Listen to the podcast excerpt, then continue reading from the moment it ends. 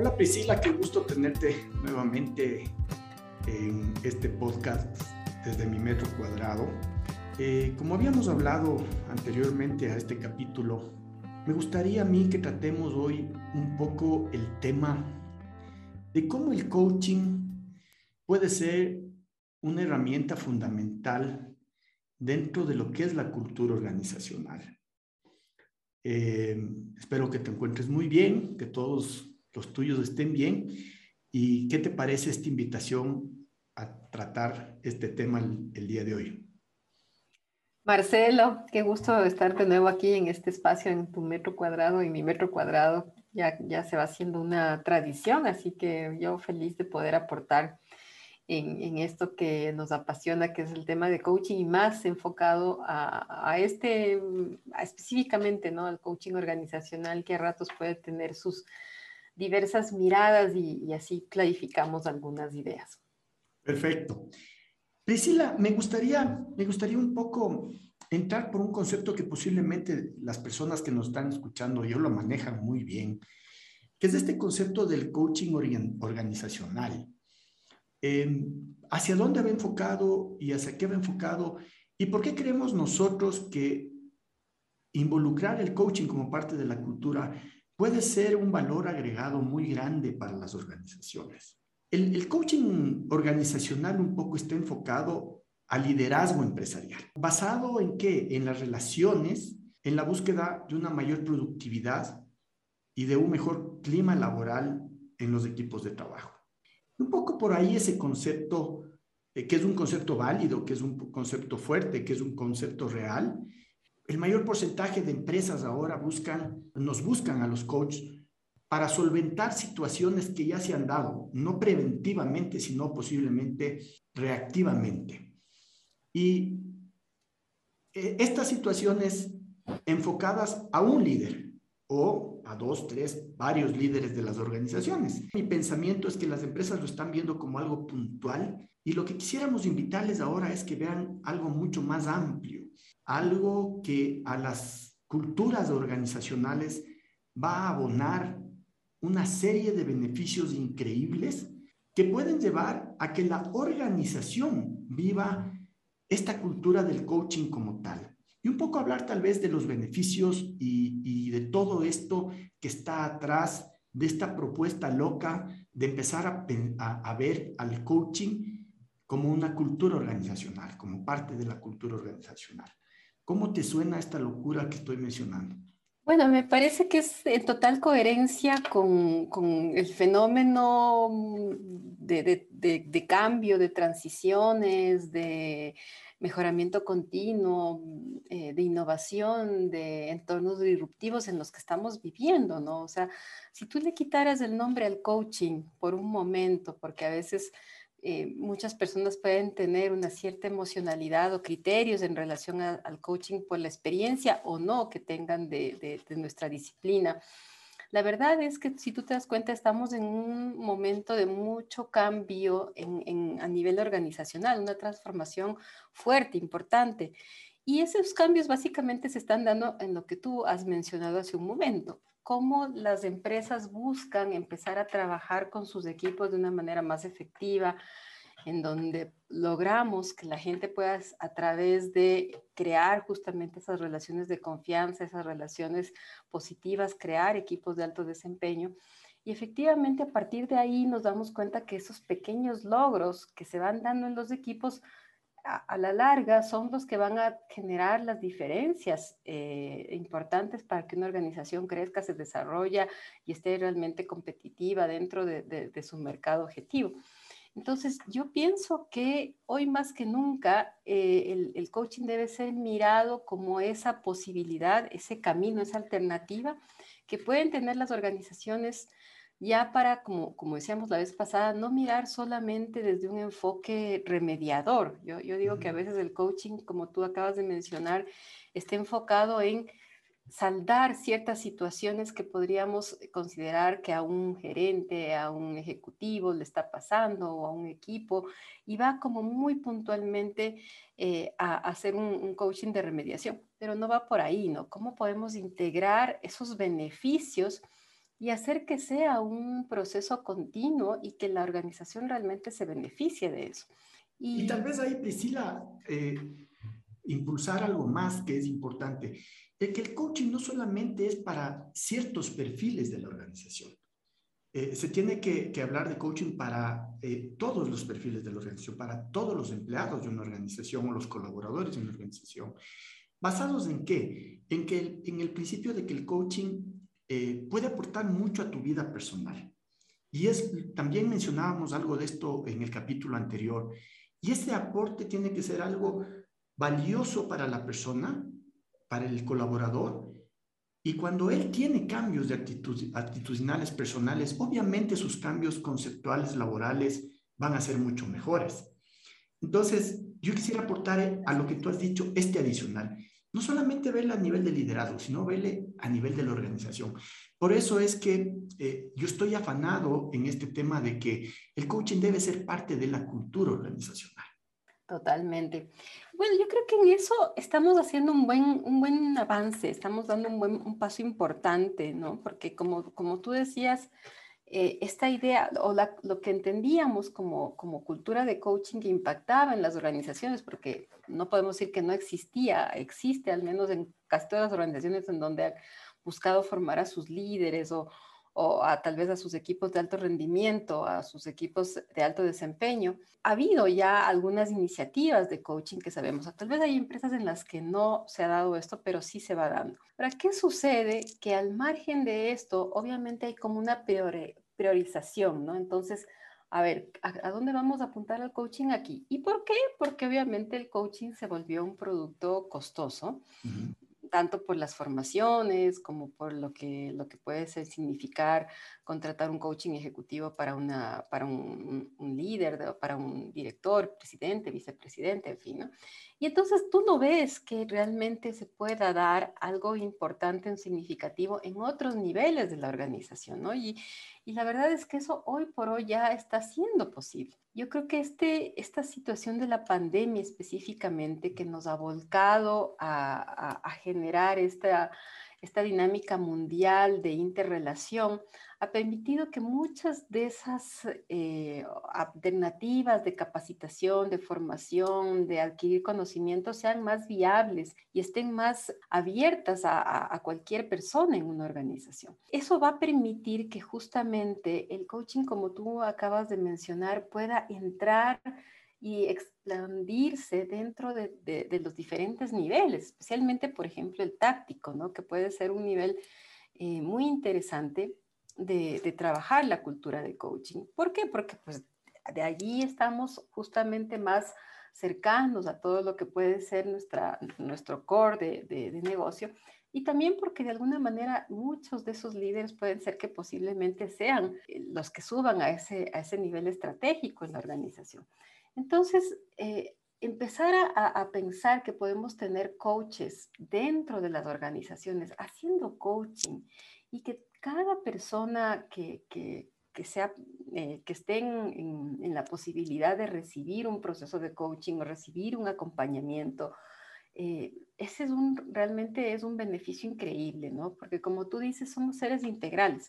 Esa transformación que la persona está recibiendo para hacer un plan de acción, para hacer un seguimiento, para tal vez vencer sus dificultades, sus, propias limitaciones, sus conversaciones de no posibilidad, tal vez los conflictos que pueda tener en su equipo por diferentes estilos de, eh, gestión, de trabajo, de liderazgo, pueden irse armonizando y, se pueden ir potencializando a través del coaching.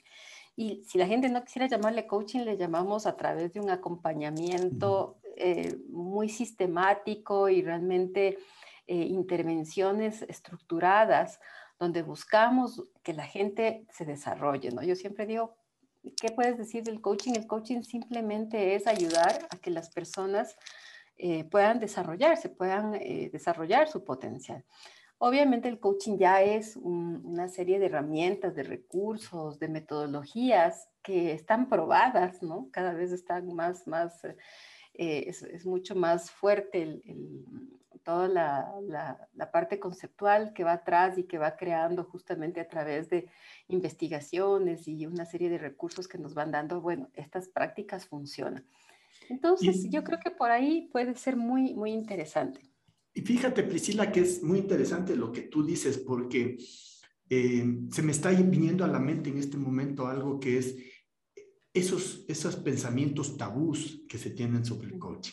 Porque muchas veces se piensa que el coaching no tiene eh, una serie de herramientas, como tú acabas de mencionar, una serie de procedimientos, una serie de metodologías que lo que hacen es potencializar a las personas. Cuando tú hablabas de, mejores esquemas de comunicacionales en la organización, cuando tú hablabas de, mejores temas de, relacionamiento personal, esos son los beneficios del coaching, porque las personas van, vamos aprendiendo eh, al, transcurso de nuestras vidas estas prácticas, pero el coaching lo que hace es fortalecerlas y permitirte tener una, una suavidad, digamos así, en estos temas de trato, en este tema de tratar temas difíciles, conversaciones complicadas, de, de saber escuchar, en fin, fíjate todos esos beneficios que se van a ir causando si es que la organización piensa en implementar el coaching como parte de su cultura. Alguna vez discutíamos contigo y mencionábamos y decíamos, todas las empresas tienen su estilo cultural, todas las empresas tienen cultura. Puede ser que no lo tengan graficado, diagramado y esquematizado, pero todas tienen un esquema cultural. Recordemos que la mayor parte de empresas en nuestro país, en Ecuador, son empresas familiares. Entonces, tienen un nacimiento en ese sentido. Quitemos esos tabúes de lo que es el coaching. Veámoslo como una práctica profesional que tiene herramientas, que tiene metodología, que tiene una visión de futuro en el sentido de establecer objetivos para la organización, de establecer objetivos para las personas que están dentro de la organización. Y yo les invitaría a todos esos gerentes, ejecutivos, directores, CEOs que nos están escuchando ahorita, a que un poco nos vean con otro observador y se den la oportunidad de buscar positivos en el coaching, que lo único que van a hacer en sus organizaciones es potencializarlas y llegar a lograr sus objetivos. En este sentido, Priscila, yo sí quisiera que profundicemos un poquito más en qué es lo que hemos venido trabajando en los últimos años y cómo el coaching puede eh, impactar positivamente a las organizaciones.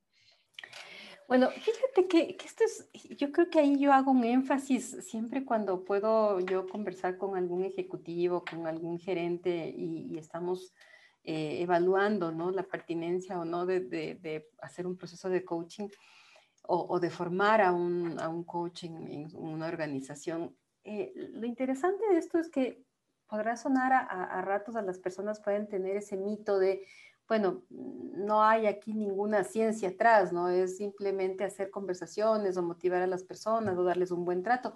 Y eso hasta cierto punto es totalmente verdadero.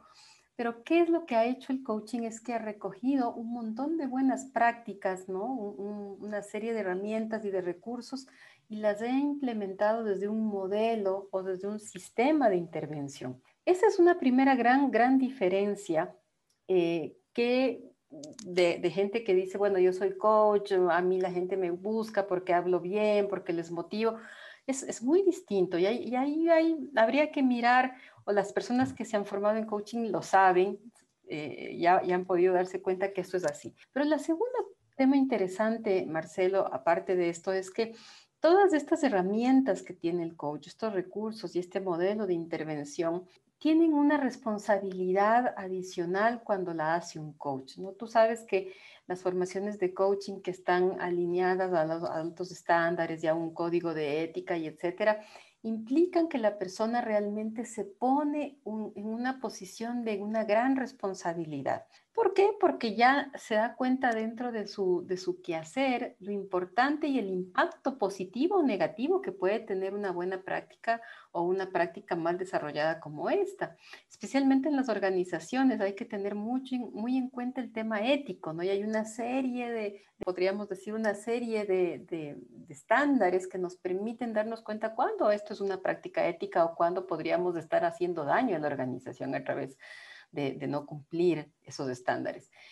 Y finalmente, lo, interesante también es que eh, de alguna manera, eh, como tú has mencionado, esa responsabilidad de la buena práctica también se corresponde a que las personas vayan justamente teniendo esos cuidados y es como trabajar ese equilibrio entre el buscar un alto desempeño cuidando esa parte humana, ¿no?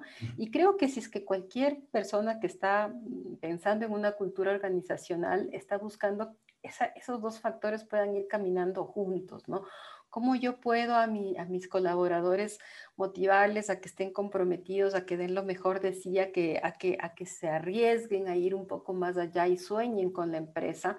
Y por el otro lado también, ¿cómo voy cuidando esa parte humana, relacional, eh, de, esa persona que, que, tiene atrás una familia, que tiene atrás un hogar, unos sueños también muy personales, ¿no? Y obviamente en nuestras empresas familiares, eh, eso es muy importante porque si bien es cierto, como tú dices, eh, las empresas, especialmente de Ecuador y creería que en muchas de Latinoamérica, el tema de la empresa familiar es interesante, pues los gerentes y, la, y la, línea de, de, digamos, de directores tienen esa mirada, ¿no? Tienen siempre esa mirada de cómo eh, ayudar a crear, a, crecer a la gente que, tal vez les acompañó desde el inicio, que tal vez estuvo con, ellos en sus primeras etapas, ¿no? Y hay, muchas lealtades dentro de una empresa eh, familiar que se va volviendo cada vez más eh, grande y se va desarrollando. Entonces, yo pienso que ahí el coaching entra a, generar ese equilibrio, ¿no? Esa, esa parte de, de objetividad que necesitamos, como tú dices, de, buscar ese alto rendimiento, de buscar eh, el, actualizar a sus gerentes, a sus colaboradores, a sus ejecutivos, pero por el otro lado también no dejar esa parte humana que pueden tener eh, muy valiosa en organizaciones eh, de tipo familiar. Tú puedes ir formando a tus colaboradores en coaching. Y el formar a tus colaboradores en coaching no quiere decir que tú vas a tener cientos de coaches trabajando para tu propia empresa sino que vas a generar esa parte de la cultura. muchas veces un propio colaborador no se abre con un coach interno y prefiere un coach externo porque hay mucho más empatía y más confianza en las conversaciones. Todavía tenemos esos tabús mentales que no queremos expresar dentro de la organización lo que realmente sentimos. Y eso no está bien, pero poco a poco las organizaciones van a tener que ir ampliando su, su capacidad de pensar en, estos, en este sentido. ¿Por qué estoy haciendo referencia a esto? Porque creo que las, las organizaciones pueden generar una cultura del coaching desde el educar a sus ejecutivos, a sus colaboradores en prácticas de coaching. Y eso va a permitir que la cultura funcione y se amplíe más rápidamente y tengan una serie de beneficios, que es el punto que yo quisiera eh, topar ahora eh, posiblemente para ya ir cerrando y al final ponerles los tips. ¿Cuáles son los beneficios de trabajar desde el coaching y de una cultura desde el coaching? Primero, el primer beneficio que yo le veo, y después te doy, te doy paso para que tú nos pongas los tuyos, pero el primer beneficio que yo le veo es el cambio personal que una persona puede tener. Y cuando hablo de cambio, no hablo de un cambio radical, sino más bien de una modificación de su propia manera de pensar, de cómo se ven las cosas, de, eliminar ciertos paradigmas que tengo como ser humano. Y eso me, da, me va dando a mí como persona una apertura y le va a ir dando al colaborador de tu organización una apertura a tener una escucha diferente, al observar diferente y a posiblemente llegar a solucionar problemas, a buscar objetivos, a buscar mejoras de una manera diferente. Y para mí ese es el primer beneficio. Cuando la persona en sí tiene un movimiento radical en sus posiciones hacia positivo, obviamente va a tener automáticamente, que es lo que mencionábamos, en el desenvolvimiento organizacional. Al igual que cuando una persona tiene movimientos radicales hacia el negativo, tú te das cuenta que algo le está pasando y que su desenvolvimiento profesional en la organización no está siendo el adecuado. E, ese, ese para mí, como principal beneficio de lo que puede lograr la organización. Otro que se me ocurre a mí es que el sistema de comunicación va a ser más amigable. No digo que las organizaciones tengan un sistema de comunicación no amigable, no, me estoy yendo por ahí, sino que va a ser más fluido, va a ser más transparente. Las personas van a poder ser más vulnerables y presentarse más vulnerables en ciertos casos. Y eso es muy positivo, porque de esa manera las organizaciones se dan cuenta que hay un, hablamos antes de, la filmación, esto con Priscila, hay un 50-50. 50%, es de liderazgo, pero el otro 50% lo hacen los, colaboradores. Y si esos dos 50% no se unen para hacer el 100% potencial, para llevar a tu organización a las mejores prácticas y a conseguir los objetivos, pues estás truncando. Ahí el segundo beneficio. ¿Qué otros beneficios les ves tú, Priscila? Bueno, lo que tú comentas, Marcelo, es súper interesante, justamente eh, complementando tal vez a lo que tú acabas de mencionar al inicio de, este desarrollo personal, ¿no? Que, es muy eh, evidente en el tema de coaching. Fíjate que el coaching tiene la particularidad maravillosa de crear responsabilidad. Es decir, eh, e, eso es lo que tú como coach no trabajas lo que le pasa al otro con, eh, o, lo que le está pasando con el otro, ¿no? O sea, de alguna manera esas, esas proyecciones que a veces hacemos en las organizaciones de, bueno, no puedo trabajar porque Julanito me está haciendo la vida de cuadritos o no me permiten fluir como yo quiero porque hay procedimientos. Y, a, veces tenemos esta costumbre de endosar nuestras eh, responsabilidades a, a factores externos o a otras personas. Entonces, el coaching para iniciar te vuelve a la mirada a ti y eso complementa mucho lo que tú dices, ¿no? Porque en general, eh, a trabajar el coaching con, con, las personas, lo que estás creando es personas que se puedan autogestionar, muy responsables de sí mismas, es decir, no mirar cómo soluciono lo que el otro me está haciendo, sino ver qué es lo que yo puedo hacer, como decir, como es el nombre de este de este podcast, ¿no? Desde mi metro cuadrado, ¿qué hago yo para cambiar esto, para transformar esto? Y eso es algo que posiblemente ninguna otra situación de acompañamiento o ninguna otra disciplina de acompañamiento eh, genera más que el coaching, creo yo. Y, complementando a eso, también te das cuenta que el coaching se enfoca a partir de esa observación o de esa mirada hacia ti también en un proceso de aprendizaje continuo, en donde tú te das cuenta que tu reto no es con el otro, sino que tu reto a veces es contigo mismo, ¿no? Cómo tú cambias esta situación, cómo tú te das cuenta de que aquí posiblemente no estás eh, siendo mm, eh, un, buen eh, miembro del equipo, que tal vez hay ciertas resistencias, y entonces tú, y, claro, si es que eso se va haciendo una, una, de una manera expansiva, tú te encuentras con, relaciones, con, perdón, con organizaciones realmente saludables.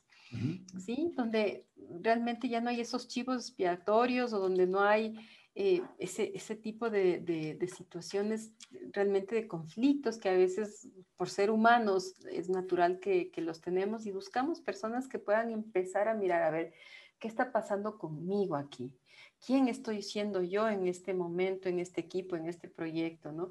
Y esa autorreflexión yo creo que ya es el 50% de, de, de poder trabajar, por ejemplo, conflictos o, irse a organizaciones mucho más saludables, más sanas en cuanto a sus relaciones. Yo creo que ese es un, punto importantísimo, complementando lo que tú decías. Y como tú dices, el otro, eh, creo que tiene que ver con justamente ver si es que somos, si nos podemos entrar en, ese, en ese vehículo de, de, una organización que crece y que cambia, ¿no? Porque obviamente eh, si estamos abriendo espacios de conversaciones, si estamos dando la posibilidad de que la gente pueda hablar, conversar, crear alternativas, hay que, hay que un poco flexibilizar eso, ¿no? En la organización para adaptar esa cultura de coaching, porque si yo estoy trayendo un coach interno o estoy desarrollando a alguien de la organización para que se dedique a hacer coaching o dos o tres personas para que se dediquen a hacer coaching en la organización, pero solo me voy a enfocar en ese coaching de remediación, como decíamos, ¿no? De, apagar incendios. Posiblemente ese no es el objetivo, ¿no? Posiblemente el objetivo será buscar cómo hacemos que las personas sean más creativas también, sean más audaces, eh, tomen riesgos, eh, solucionen de manera diferente eh, problemas a los que se van a enfrentar.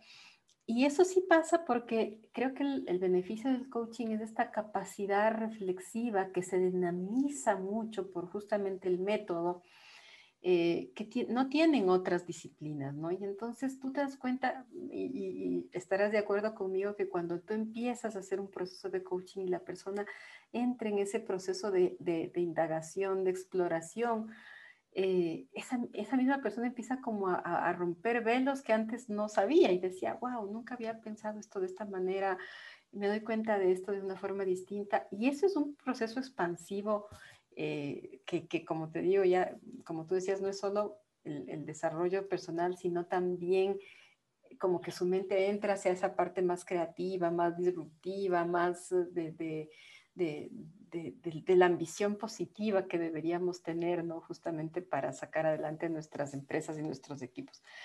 Em, yo creo que va por ahí, ¿no? En, todo este, este enfoque de beneficios. No sé qué. Perfecto. Un poco, un poco para, para ir cerrando ya y, dándoles unos tips a las personas que nos escuchan. Yo, yo me quisiera atrever a, darles el primer tip, ¿no? Que es em, atrévete.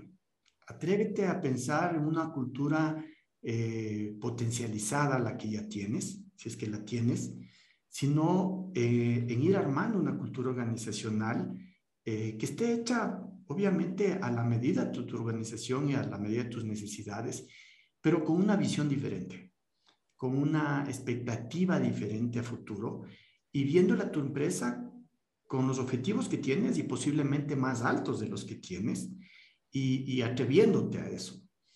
Em, segundo, quítate todos esos mitos que puedes ah, hacerte sobre ciertos temas y en este caso puntual sobre cómo el coaching me puede ayudar a mí en la organización. El tercer tip es piensa siempre en ti, como decía Priscila, hay que irse autoevaluando uno, pero también piensa en tus equipos. Eh, piensa que tú eres una parte de un conjunto eh, como, como líder de la organización, como gerente de la organización o como colaborador de una organización. Y, y cuando eres parte de un conjunto, cualquier parte del conjunto puede proponer y puede llevar a la organización a tener logros eh, increíbles, increíbles y excepcionales. Eso un poco como los tips que yo te quisiera dejar para que pienses en que tu organización, donde tú estás trabajando, o, tu pequeña empresa, tu gran empresa, el tamaño no importa, puede lograr grandes retos y puede cumplir grandes objetivos. ¿Cuáles serían los tuyos, Pris? Bueno, yo creo que los que has dicho son, son excelentes. Em, tal vez solamente invitarle a, a, quienes nos están escuchando, si todavía no han probado el coaching, que lo prueben, ¿no? O sea, creo que el momento en que una persona hace, eh, tiene esa experiencia de vivir un proceso de coaching, y, sabe, se da cuenta que tal vez en una o dos sesiones, eh, a veces en tres, eh, ha podido ver ese movimiento interno tan interesante, ¿no? Que, que, que se va dando desde, desde, ese desafío que es el coaching de, de, de, de, recrearte a ti mismo. Tú dices, wow, o sea, si, si en mí funciona, qué bonito que eso se pueda dar o, o qué bueno sería que eso se pueda replicar y multiplicar en tu organización. Y, claro, después, claro, yo sí pienso que, que, no hay que igualar el agua tibia, ¿no? Hay que, las, los procesos de, de, cultura de coaching ya están bastante, eh, tienen un camino a seguir. Eh, podríamos algún rato hablar también sobre eso. Sin embargo, pues si, si, si ya está eh, una decisión tomada, hay diferentes niveles, ¿no? En donde se puede ir implementando y ir escalando, como para que la organización no piense que tiene que hoy cambiar su cultura totalmente, sino que simplemente a través de pequeños pasos, como hemos mencionado hoy día, eh, se puede ir ya implementando poco a poco en la medida en la que la organización vaya sintiendo su coherencia ¿no? de, de, de trabajo. Eh, yo creo que eso, eso sería simplemente. Perfecto, muchas gracias, Priscila. Creo que esta conversación, eh, para todas las personas que nos están escuchando, es una conversación que les invita y les reta les reta a, verse diferente, a ver qué, qué es lo que realmente cada uno de nosotros como organización, como colaboradores de una organización, estamos eh, buscando eh, cuál es nuestro propósito en, la organización, cuál es el propósito de nuestra organización. Y, y sí quisiera dejarles con ese reto. También quisiera invitarles a que nos sigan, a que nos manden sus ideas, sus planteamientos de qué quisieran que tratemos en este podcast. Comentarles que estamos en Spotify, en Apple Podcast y que nos pueden seguir ahí. Muchas gracias y hasta la próxima. Priscila, muchas gracias. Estamos gracias conversando. También, Marcel. Gracias a todos. Chao.